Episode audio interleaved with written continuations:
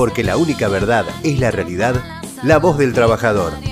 El futuro de nuestra familia defendamos cada día. Ministra de Trabajo, Mara Ruiz Malek, ¿cómo le va, ministra? ¿Cómo está Ricardo? ¿Todo bien? Hola, ¿qué tal, ministra? Lo saluda Adri Martini y bienvenida a la mesa. Buenas tardes, ¿Cómo ministra. estás, Julián? Castro lo Buenas saluda. tardes. Bien, bien, Ah, ministra. perdón, Julián, ¿cómo estás? Por Buenas favor, tardes. por favor, ministra. Te saluda todo el equipo acá de La Voz del Trabajador, ministra. La verdad, para nosotros es un placer, un orgullo, muy contentos antes de empezar a hablar de la APP porque me tengo que tomar, nobleza obliga, unos segunditos para, para realmente agradecer, agradecer al Estado presente, al Estado de la provincia, como lo dije recién, a- es que es muy importante lo que ha hecho Axel y sobre todo con un gran equipo y como usted ministra, sobre todo en una cartera tan sensible, eh, en una cartera que para nosotros los trabajadores es muy importante porque ha sido un lugar bastante ausente en estos últimos, en el periodo anterior, ¿no? Y bueno, y nosotros como trabajadores estamos realmente muy orgullosos porque entendemos que esta pandemia ha sido, eh, ha sido muy difícil pasar esta situación en la que en la que estamos viviendo hoy y necesitamos un estado presente. Entonces hablamos un poquito de este programa importante que se lanza y para poner un poquito de claridad para que los, los trabajadores que no están incluidos en otros programas puedan entenderlo. Así que por eso era muy importante acá de la voz del trabajador poder hablar con, con usted, ministra. Bien, bueno, les cuento un poquito. Desde el Ministerio de Trabajo, obviamente, tomamos eh, siempre una actitud en defensa de los trabajadores, trabajadoras, sus derechos y los puestos de trabajo. Hemos estado interviniendo mucho cuando hay, digo, en los, en los casos en los que desafortunadamente hemos tenido algunos que han querido escaparse del decreto antidespido, hemos, hemos eh, ahí intervenido, también con la falta de pago de salario, pero la situación más compleja la verdad que los programas nacionales han ayudado mucho a bajar la conflictividad, la ayuda mediante la ATP del gobierno nacional ha sido muy importante, pero la situación más compleja que por ahí encontramos es cuando nos enfrentamos a ya, digamos, pequeñas empresas que en realidad, en general tienen como menos acceso, si se quiere, digamos, al Estado, a veces por, por una falta de práctica, una falta de conocimiento, y que a su vez están en sectores, digamos, que obviamente han sido afectados particularmente por la pandemia, sectores que no pueden terminar de, de abrir o que lo hacen pero con una demanda realmente muy alicaída y que efectivamente no pueden afrontar, digamos, que corren riesgo la actividad productiva, que corre riesgo de cierre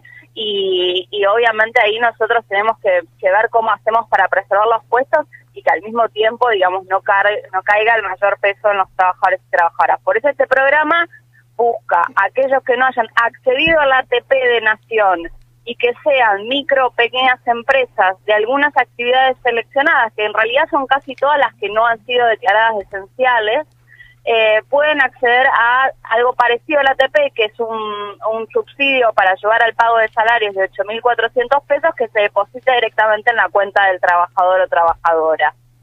Eh, también incluimos a las cooperativas de trabajo porque habían estado afuera del ATP y digamos muchas estaban también en dificultades eh, y bueno, digamos, apuntamos un poco a cubrir a aquellos que no llegaron a los programas nacionales y que encima son uno de los sectores que más dificultades tiene, como las micro y las pequeñas, y que también muchas veces se nos escapan del radar, tanto el Ministerio de Trabajo como muchas veces los gremios, porque es ese chiquito que a veces no podemos llegar.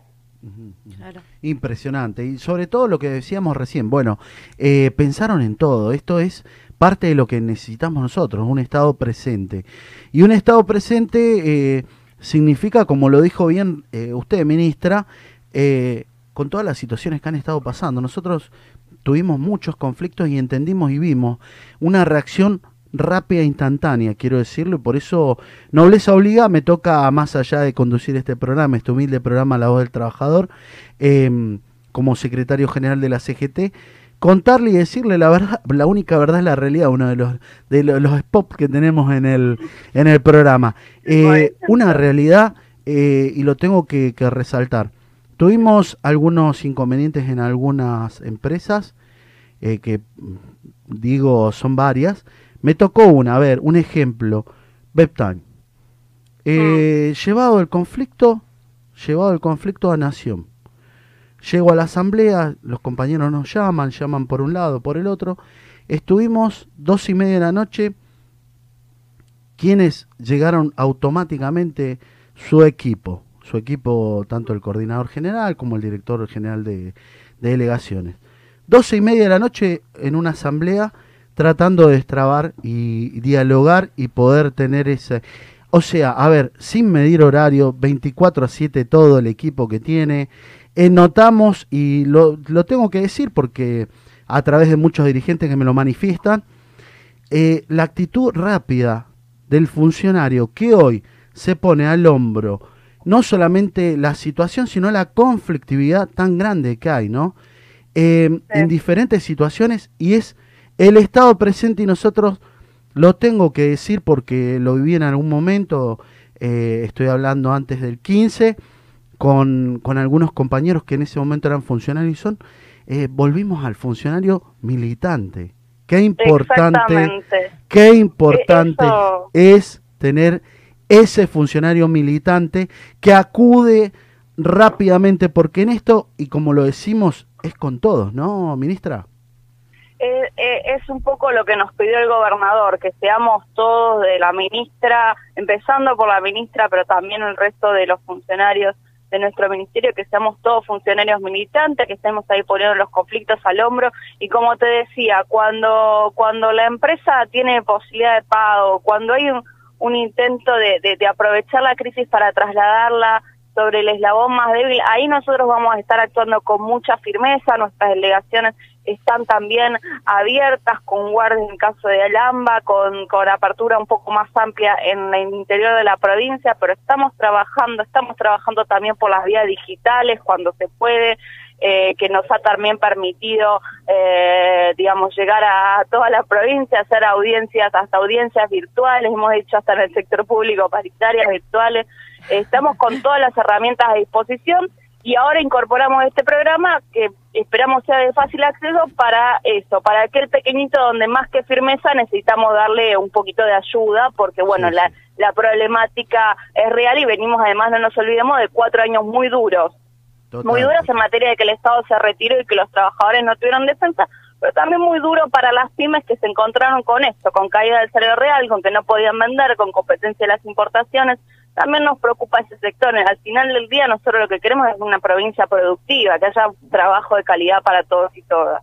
Totalmente. Nosotros hablábamos y el post pandemia inclusive, eh, cómo vamos a salir, cómo vamos a ver el futuro y más sobre todo una, la, la provincia más grande de la Argentina con un eh, con un capital importante en materia eh, humano, en materia laboral, y sabemos que esta pandemia nos va a golpear y vamos a tener que entre todos hacer un esfuerzo y por eso se habla del acuerdo social y de lo que vamos a tener que tener en claro sobre esa comunidad organizada, ¿no? Eh, y yo como, como dirigente hablamos... Compañero. Hola. Hola, a ver ahí. Ahí sí, sí, ahí, sí. ahí sí te, te escucho. Eh, no sé si me escuchas, se cortó. Sí, sí, sí, ahí te escucho, ahí te escuché, te escucho. Perdón, perdón. Bueno, eh, sobre lo que hablaba de la comunidad organizada y el post pandemia, de, de, pensar sobre todo en cómo vamos a salir para adelante. Esto y es con todos. Y veíamos que, bueno, que el gobierno está pensando en eso, o sea, eh, pensar en que, bueno, eh, en grande, en salvataje a la pyme, salvataje a esa masa productora, a esa, a esa pequeña empresa que está pasando mal momento y sobre todo en, en lo que va a ser de nuestro lugar los trabajadores, pensar y buscar mecanismos, herramientas para la inserción y la inclusión. Eh, y va a ser muy importante el capacitar, el trabajar, el ver. Y bueno, muchas reuniones, mucho trabajo eh, en dialogar y sobre todo en lo que va a ser la conflictividad. A nosotros nos pasó que como le decíamos en, en, el programa anterior, notamos que hubo un, un, alza importante en el Club de los Llorones, ¿no? Que eh, ese club le pusimos nosotros del Club de los Llorones porque entendimos que hay muchos empresarios que no entendieron el mensaje del presidente, muchachos, no van a ganar, eh, van a seguir ganando, pero no van a ganar tanto. Y ahora eh, a la patria hay que ponerle el pecho, hay que buscar el equilibrio, pero sobre todo hay que ser solidarios. Desde el movimiento obrero, esta humilde CGT trata y pone todos los días, porque bueno, como usted sabe, es un trabajo hoy de asistencia automática inmediata sobre todo en el tema alimentario, sobre porque tenemos muchos trabajadores informales que eh, no están laburando, que han, han visto su, su salario en una caída muy grande y sobre todo en esos trabajadores informales que salen el día a día. Y bueno, para eso es muy importante los programas que se están dando desde el Ministerio de Trabajo y nosotros hablamos del tema de lo que viene, de lo que se nota que viene, que son las cooperativas. Eh, ¿Cómo lo ve a usted cómo lo ve usted, ministra, el tema de, la de las cooperativas de trabajo que se empiezan a implementar, que se empiezan a crear, para poder eh, empezar a pensar en esa inserción al mercado laboral. Mira, nosotros un poco también con el espíritu del programa que hemos lanzado, entendemos que, digamos, algunas cooperativas se han podido consolidar y, se presentan, digamos, como alternativa de trabajo donde eh, se busca que sean sostenibles, rentables y que en el tiempo, digamos, eh, puedan acceder a los mismos derechos que un trabajador asalariado y por eso es que las incluimos en el programa Preservar Trabajo porque apuntamos a esas cooperativas que eh, habitualmente no tienen problema, no necesitan quizás tanta asistencia del Estado, pero que ahora la están pasando mal. Eh, hay un hay un, boom y una discusión presente en materia de, de lo que es la economía social que todavía necesita un empujoncito. Yo ahí que creo que, que es muy importante, muy importante la alianza entre este sector y el sector obrero organizado porque nuestro objetivo debe ser que esos trabajos se transformen ya sea con o sin patrón, pero que se transformen en trabajos eh, sostenibles, sustentables y to- sobre todo con los mismos derechos eh, que, un trabajador asalariado formal. Porque me parece que un poco el discurso que va a venir desde el punto de vista empresarial y necesitamos que esto no se consolide, es que la manera de generar empleo es precarizando. Yo creo que no, que la manera de generar empleo es eh, agregando valor, invirtiendo, mejorando la tecnología, capacitando, por supuesto, y ahí también va a ser muy importante la alianza porque la verdad que hoy en materia de capacitación tenemos gremios que tienen centros, la verdad, de avanzada, eh, muchos de ellos conveniados justamente con nuestro ministerio, con el Ministerio de Educación y de Nación de- y de Trabajo de Nación. Ahí va a ser clave para que esos trabajos, digamos, puedan insertarse luego gremialmente y, en trabajo de relación de dependencia. Yo creo que, tenemos que hacer, digamos, que hay una realidad, hay un sector informal muy, muy grande y que, y que empezar a registrarlo, a reconocerlo, a tenerlo a radar es prioritario, pero también es prioritario pensar las estrategias para que ese empleo se vaya transformando eh, en un empleo, digamos, asequible por los gremios eh, tradicionales. Eh, y que ahí, digamos, hay que hacer una alianza y hay que también trabajar mucho en capacitación y hay que intentar disputar el discurso de que el empleo se genera a través de la precarización y no a través de lo que en realidad genera empleo, que es la inversión. Total, total. Y eso no solamente lo tenemos claro nosotros, sino que lo vemos y sobre todo cómo impacta hoy por hoy eh, los programas y todos desarrollados también al consumo interno, que eso es lo que mueve, ¿no? Nosotros lo, decimos siempre, vos al laburante, hablando así al, al llano, al trabajador, al laburante, vos le pones un pesito en el bolsillo y lo gasta en la Argentina, lo mueve. Y eso es lo que fortalecer el mercado interno va a ser también eh, algo importante que nos, que nos da a nosotros como, como poder mover un poquito esta rueda, ¿no? Empezar a mover esta rueda eh, poniendo y en, en todo, en todos esos lugares que hoy están careciendo y que están viviendo esa situación tan difícil eh, que es el pospandemia, que va a ser el pospandemia y que es hoy la pandemia, ¿no? Pensando en que hay un estado presente, sabiendo de que, sobre todo, a ver, el movimiento obrero, eh, nosotros tenemos mucha, mucha charla, mucha discusión y mucha, eh, entre nosotros opinamos y preguntamos, eh, entendemos que, va a ser muy difícil, pero entendemos que hay que, que, la producción va a ser a través de la inversión, como vos lo decís, y sobre todo eh, teniendo en cuenta volver al oficio, volver a, capacitar mucho en la mano de obra y empezar a competir, porque nosotros siempre fuimos, realmente en Argentina fue, fue avanzada, y tenemos que entender que, que tenemos que competir en este gran mercado que va a ser global y que tenemos la posibilidad, sobre todo al mundo, de, de empezar a ver con una mirada eh, sobre todo nacionalista, ¿no? Yo hablaba con mis compañeros y decíamos, bueno, pero ¿qué nos va a pasar si empieza, que, si empieza la, la, la cadena se hace al revés? Que nos pasó en, un- en una década, en una década hace muchos años atrás, donde entraba más de lo que salía. Entonces se cayeron grandes industrias, ¿no? Eh, venían los barquitos, pero no salían los barquitos. Entonces empezar a, formar mano de obra, a formar, a, tratar de, laburar mucho sobre el mercado interno y a formar esa mano de obra, que va a ser indudablemente el capital, va a tener que haber un gran capital en materia de capacitación, ¿no, ministra? Completamente. La verdad que, a ver, yo soy una ministra atípica porque adem- de trabajo atípica porque además de ser mujer y joven, soy economista, no soy abogada, como suelen ser los ministros o ministras Sí, de sí, trabajo. Y te digo que la verdad es un hecho que, que se comprueba que acá en Argentina el empleo creció cuando creció el mercado interno, cuando los trabajadores tuvieron mejoras en sus salarios, cuando se amplió la cantidad de empleo registrado, eso retroalimentó un círculo virtuoso. También es cierto que tenemos regularmente problemas con el sector externo y que por eso es muy importante, por un lado, contener y controlar las, importaciones, lo que sucede con los capitales especulativos, pero también hay un desafío productivo que tiene que ver con esto, con producir más y mejor, y en eso los trabajadores tienen un rol. Yo el otro día decía en una charla, la verdad que no es la responsabilidad de los trabajadores mejorar la productividad, eso es justamente, digamos, parte del rol empresarial. Sin embargo, nosotros como, como país ya nos hemos dado cuenta que no va a quedar otro camino que el diálogo tripartito y que los trabajadores también se pongan un poco al hombro eh, cómo mejoramos eh, nuestro nuestro aparato productivo ya lo hacen porque justamente lo que decíamos antes son los primeros en, en proponer cursos de capacitación eh, cursos de- que tienen que ver con eh, innovación tecnológica industria 4.0 digo la verdad que son los primeros y, y son muchas veces los que están ahí en la línea de producción y saben las mejoras que se necesitan. Para que eso también suceda hay que discutir también que si mejoramos y producimos más y ganamos más, cómo se reparte, ¿no?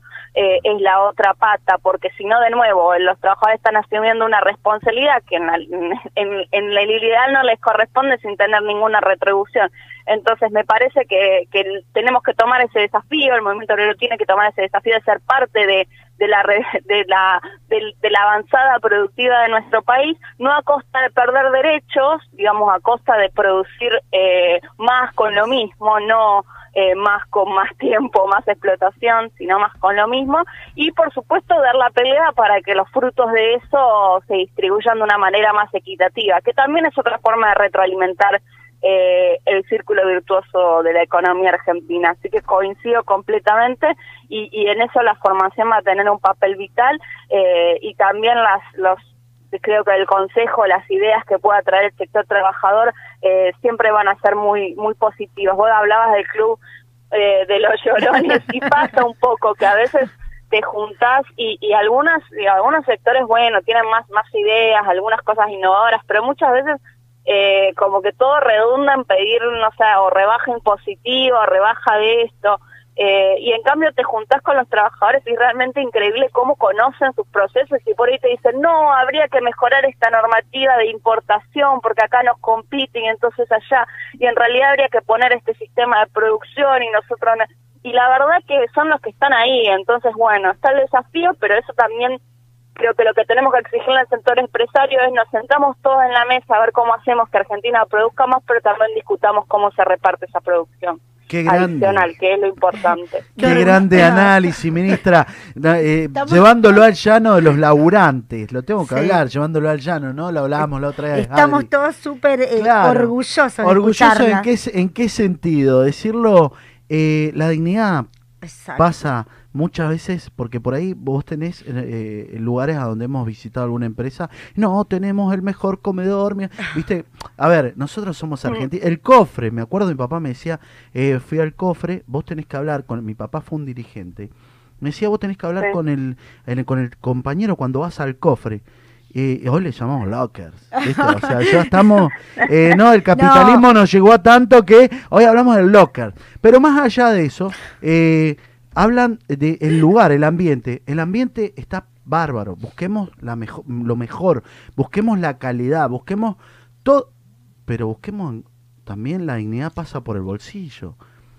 Un trabajador con un salario digno es un trabajador contento, pero aparte es un trabajador que siente, se siente dignificado. Nosotros eh, lo hablamos y, y- y yo te tengo, y tengo, que- lo tengo que decir. Por ahí uno dice, eh, pero no seas chupa media, no, porque no soy, tengo que decir la verdad y me siento cómodo en este programa porque eh, nos están escuchando del otro lado muchos compañeros. Y entendí eh, por qué me pasó. A ver, me, to- me tocó vivir un año al frente de una, de, un- de una regional, con, con una regional donde hay muchas empresas, donde hay mucha situación eh, y hubo muchos conflictos. Y entiendo, entiendo esto desde la mirada como trabajador, ¿no? No había un Estado presente. Eh, los, las delegaciones eh, trabajaban a pulmón y costaba hoy eh, costaba un montón homologar algo, con- costaba un montón un montón poder conseguir una inspección, costaba un montón re- y eso fue y, y sabe lo que pasaba, ministra, todo cuando iban a hablar, no, lo está manejando Nación, claro, Nación de Ministerio pasó a ser secretaría, Secretaría, y claro. se borraron todo, entonces entraba un reclamo, dormía, no había un equilibrio. Yo con esto Bueno, que- nos- a, nos- a nosotros nos está, digamos, estamos haciendo un esfuerzo también por esto, por, por mostrar que el, que el gobierno de la provincia vuelva a estar presente y empezar a desandar ese camino, porque también tenemos muchos gremios que ya se habían acostumbrado a ir a Nación, aunque la jurisdicción en realidad le correspondía a la provincia. Nosotros estamos en diálogo permanente, nos avisamos con Nación por ahí problemas más grandes o federales, bueno, los, los trabajamos para que en algunos casos los tomen ellos. También cuando el- el problema es es realmente real de rentabilidad, a veces Nación tiene otras herramientas o hay una discusión de fondo sobre la política más nacional, pero si, si las jurisdicciones de provincia en realidad le corresponde a la provincia, estamos haciendo un trabajo bastante arduo y, y de desandar, digamos, años donde, donde sí, donde los ministerios de trabajo desaparecieron en general, Sí. Claro. eh, en el caso de Nación prácticamente. Sí, no, y aparte eh, es lo que decía, o sea, no había un Estado, no había eh, quien, ustedes hoy son árbitros, son, eh, aparte de ser el árbitro, el Ministerio de Trabajo, es esa herramienta fundamental, que asista al empresario, pero sobre todo también que asista a los trabajadores. Y eso es lo que nosotros notamos, ¿no? Eh, ese estado presente. ¿Qué pasó? Durante esos cuatro años eh, hay una realidad. O sea, se asistía, eh, no asistiendo o mirando para otro lado, todas las irregularidades. Y re- irregularidades terribles. Por eso es que yo concuerdo como cuando hablaba con, con Jorge Devoto, hablábamos con, con Jorge y, y- me decía, "Eh, sí, Ricardo, y quedó instalado, tierra arrasada, fue arrasada, terrible lo que pasó. Y no podemos, uno por ahí dice, bueno, no, miremos para adelante. Eh, sí, tenemos que mirar para adelante, pero también tenemos que ver cómo nos dejaron, cómo nos hicieron realmente, nos hicieron Daño, de nos goma, hicieron daño. daño, nos hicieron Eh, me, sí, me- sí, me ayudan, me ayudan, comentarte- me ayudan Si el me equipo, me ayudan. comentarte un poco lo que Sí. recibimos, porque también es importante tener, Que lo digamos, sepan. memoria, no no desde un sentido de, de la venganza o de la grieta No, del odio. no. No. Primero entender, digamos, que, que bueno, que cuando uno tiene una cierta orientación, eso es, es, digamos, ideológico, de idea de cómo se gestiona el Estado, de acercamiento del Estado, eso tiene consecuencias concretas, como vos decías, no se homologa un acuerdo, no se, no se supervisa la salud y seguridad en el trabajo o la registración, eh, y después también porque nos ayuda también a explicar las dificultades que tenemos hoy. Hoy yo aprovecho para pedirles disculpas que muchas veces nos cuesta responder porque, por ejemplo, hemos perdido eh, casi un cuarto del personal en estos cuatro años. Eh, tenemos un montón de personal eh, que hoy es población de riesgo y no tengo con quién, digamos, reemplazarlo, Claro, porque obviamente no lo puedo mandar a, a- al territorio porque justamente es población de riesgo y tenemos que cuidar a nuestros trabajadores estatales. Eh, y, y la verdad que nos hemos encontrado, bueno, ni hablar de la desorganización completa, digamos, todo el- toda la tarea inspectiva eh, completamente desjerarquizada, sin coordinación, los trámites no se terminaban, hay expedientes por todos lados dando vueltas. Bueno, No. la verdad que una, una situación de desorden muy, muy grande, incluso más allá de, de, la falta de interés, la falta de gestión, que hoy nos complica para, para hacer muchas cosas. Así que hacemos lo mejor posible, pero también tenemos limitaciones y muchas de estas tienen que ver con lo que recibimos y a poquito la vamos corrigiendo, pero no vamos a resolver en un año lo que se perdió en cuatro, digo, nos va a llevar un tiempo. Total, total. Claro, y bueno, y todo eso. en vez de encontrar sí. todo organizado y más o menos pautado, es doble trabajo, triple, quíntuple, ni me imagino, ministra, ni me imagino. Completamente, completamente. Dedicamos horas y horas a encontrar expedientes, a organizar cosas viejas, a, a, eh, procedimentar circuitos, a buscar claves, digo, cosas ridículas que deberían estar sistematizadas, prolijas, entregadas. Vos hiciste poco, bueno, ¿cómo lo hiciste? No. Todo eso nos, y, nos, y obviamente nos lleva tiempo de trabajo y la verdad que el ministerio tiene un equipo de trabajadores y trabajadoras eh, eh, increíble que se ha puesto al hombro esta tarea, que ha resistido durante cuatro años manteniendo lo, en lo posible las funciones, aunque más no sea por inercia, pero bueno, digamos, es, es mucho lo que hay que desandar. Se ve, se nota, se nota. Lo felicitamos, ministra. y sobre todo, como decía, recién estábamos hablando con Adri, con el, con el comandante Julián Castro, nuestro compañero, nuestro oráculo de, de, de- Del de- de la información, el saber, y lo hablábamos y lo, y, y lo tenemos que resaltar y vamos a aprovechar, porque lo tenemos que aprovechar. Eh, todos los trabajadores de planta, todos esos trabajadores que le ponen el pecho, que están, que, que te ayudan, los conciliadores, cada uno de los trabajadores del Ministerio de Trabajo que pusieron en todos estos años y tuvieron que soportar un montón de situaciones.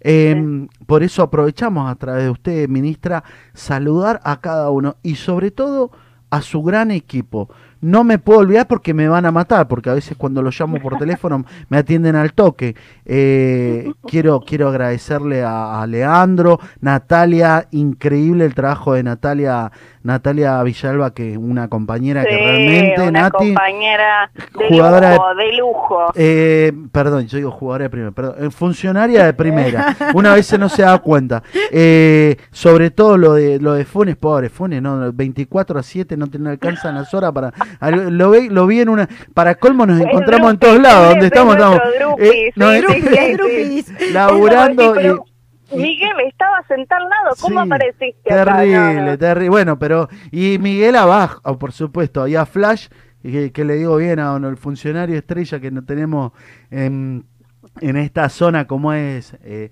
Sebastián de la Puerta, que anda pobre también. Otro más que eh, viene de, de- Le decimos Flash, Flash porque anda en todos lados. Están, Es como Drupi, están va para todos todos lados. lados. Están. Y ellos. Pero eh, en la zona acotada. Claro, Exacto. pero esto es lo que uno que uno ve, ese equipo que, que, que resalta, y con usted, ministra, que no se, que no para un minuto a hacer Zoom, que están todo el día laburando, me dicen, y la producción, mira, va a ser muy difícil, porque, pero nos dio este, este momento, y la verdad que le agradezco, porque, bueno, eh, nosotros empezamos con esta con esta movida hace, sí, dos meses, Dos ¿no? meses, sí. Entendimos que la voz del trabajador, y la verdad ni nosotros podemos creer el alcance que está teniendo, eh, pero sobre todo, ¿por qué? Porque llegamos al laburante, porque es el laburante que, que hoy eh, también necesita esa buena, esa, esa caricia de, de estos grandes funcionarios que complementan eh, su equipo, ministra, eh, y son funcionarios militantes. Son funcionarios que no se cerraron en una en un escritorio atrás y salieron a poner el pecho y salieron a, a ser patria, salieron a ser Argentina y esta Argentina es con todos. Por eso es que para mí es un no no no puedo dejar de nombrarlos, no puedo dejar de agradecerle y pedirle por favor que formemos parte eh, de este gran equipo donde podamos estar eh, charlando permanentemente con diferencias como vamos a tenerla seguro en algún momento, pero sobre todo con este gran diálogo que es importante para crecer y poner de pie a esta Argentina y sobre todo a esta Buenos Aires, ¿no? Eso, yo le dedico, la verdad, eh, un rato a los medios en general, pero sobre todo a los medios que están gestionados por los propios trabajadores, porque es importante esto, difundir la palabra, difundir que el ministerio está presente, los gremios ya lo saben y los que no lo van descubriendo, pero bueno, digamos, volvimos y volvimos mejores, así que estamos a disposición siempre para para defender los derechos de los y las trabajadoras y para trabajar para poner a la provincia en marcha, como decía antes, eh, necesitamos de todos y todas para esto, no no es una tarea fácil. Claro muchas gracias, muchas gracias ministra. Le agradece el equipo de La Voz del Trabajador, le agradece en nombre de todo el Consejo Directivo de la CGT Zona Norte eh, que me están llamando los muchachos y todos los gremios de acá de la Zona Norte agradecerle por, por tener esta, y la quiere saludar el equipo sobre Sí, todo. sí, sí. La verdad, un placer escucharla, ministra. Le digo, le quiero, le transmitiría cada mensaje, pero bueno, es imposible a través de nuestra página de Facebook, que está en vivo, millones, millones de mensajes para con usted. Así que la verdad que ha sido un enorme placer que nos dedique estos momentos acá a la voz del trabajador. Ministra, No, ha sido- un abrazo Ah, grande. la saluda Julián Castro. Y para la próxima, cuando volvamos otra vez a hablar con usted, me gustaría hablar con la economista. Ah, Porque ya sabemos que trabajadora es trabajadora. ¿Cómo? Pero Acá- que la economista nos enseñe. No nos animamos a hacer una pregunta, pero esta la- la- porque me la dijeron. Más tranza. Es así, ¿no? En, en el No, currículo. no, ¿cómo- no. entendimos. Maestranda. Maestranda. Ma- Maestranda. No entendimos. Maestranda. No lo entendimos, perdónenos. A ver, ¿nos Ay, puede tengo explicar? una maestría, Ah, una maestría ahí en desarrollo económico, que Ahí. es lo que le sigue a la carrera universitaria de grado. Yo debo la tesis, así que no lo, no lo menciones mucho porque me van a empezar a perseguir de la Universidad de San Martín para, Vamos, para que entregue la tesina y no estaría con mucho tiempo. Bueno. Justamente ahora no sería el momento adecuado. Muchas gracias, No, no. compañera ministra. Muchas gracias. Y un saludo no, muy un grande para y, todos. y- y espero que nos podamos encontrar pronto en persona y en los abrazos cuando ah, pasemos la- esta pandemia. Y vamos Bien. a poner la Argentina. Un placer. Un placer, ¿eh? Un placer ustedes, hasta luego. Gracias, ministra. Porque la única verdad es la realidad, la voz del trabajador.